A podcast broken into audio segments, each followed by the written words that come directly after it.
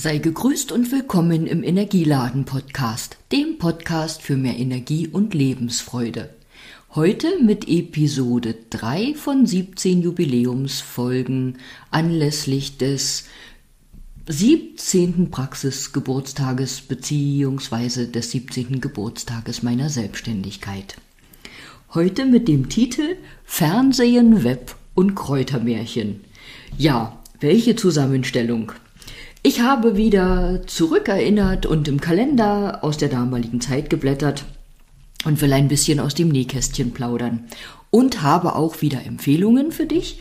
Zu den Empfehlungen gelangst du über den Link zur Webseite, den ich unterm Podcast haben werde oder den du dort finden wirst. Ja, ich konnte mich erinnern, als ich im Kalender geschnüffelt habe, dass ich im Jahre 2007 meine erste Webseite habe erstellen lassen. Lustig ist, es gab Zeiten, in denen war ich der Meinung, ich bräuchte kein Internet. Darüber lässt sich heute schallend lachen, denn so ändern sich die Zeiten und nicht nur die unserer Großeltern bis heute, sondern auch schon die in unserem eigenen Leben. Ja, diese Webseitenanschaffung war ein Haustürgeschäft. Ich äh, stehe da ganz ehrlich dazu und schmunzle heute. Und äh, es war trotzdem in Ordnung. Ich hatte eine schöne Webseite und die hätte anderswo sicherlich genauso gekostet. Trotzdem war es lustig. Ich habe gerade noch mal so überlegt. Ja, da kamen die Webseitenverkäufer aus der Großstadt hier zu uns äh, aufs Land oder in die Kleinstadt und es war so, äh, äh, ja, also die kamen an die Haustür, die hatten auch nicht vorher angerufen und erzählten mir eben von ihrem Angebot. Naja, und ich war ja generell nicht abgeneigt. Und ich weiß aber nicht mehr, ob das dann schon beim ersten Gespräch war. Jedenfalls äh, gab es dann ein ausführliches Informationsgespräch und ein Hin und Her und her und hin. Naja, ich wusste tief in mir, boah, will ich eigentlich? Äh, die Mitarbeiter des Unternehmens wussten definitiv ja auch, was sie wollten.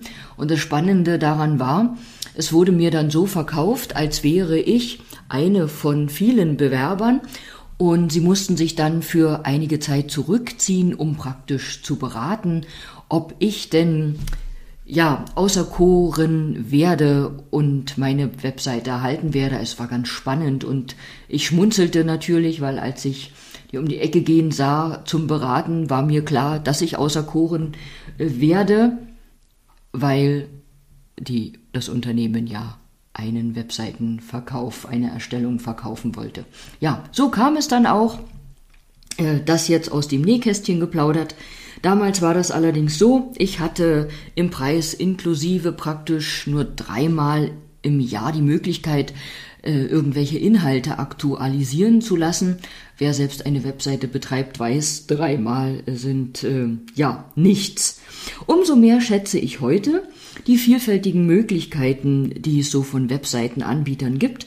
Und ich denke, da gibt es genau für jeden den passenden Weg. Ich selbst nutze das Baukastensystem von Ionos, also ehemals 1 und 1.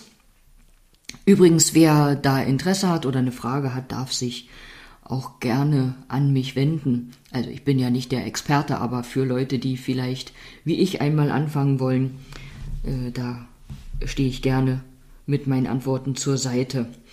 Ja, und natürlich ist es auch toll, so eine Webseite komplett von Experten machen zu lassen, gestalten zu lassen oder denen das zu überlassen.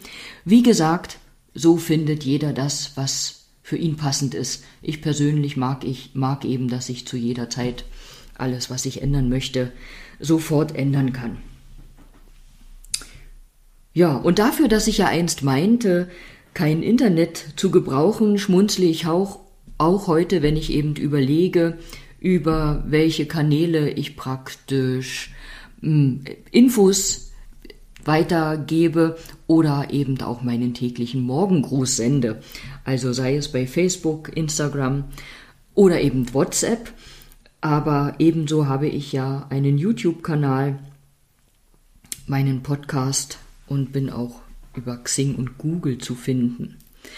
Ja, das zum Thema Web als Erinnerung.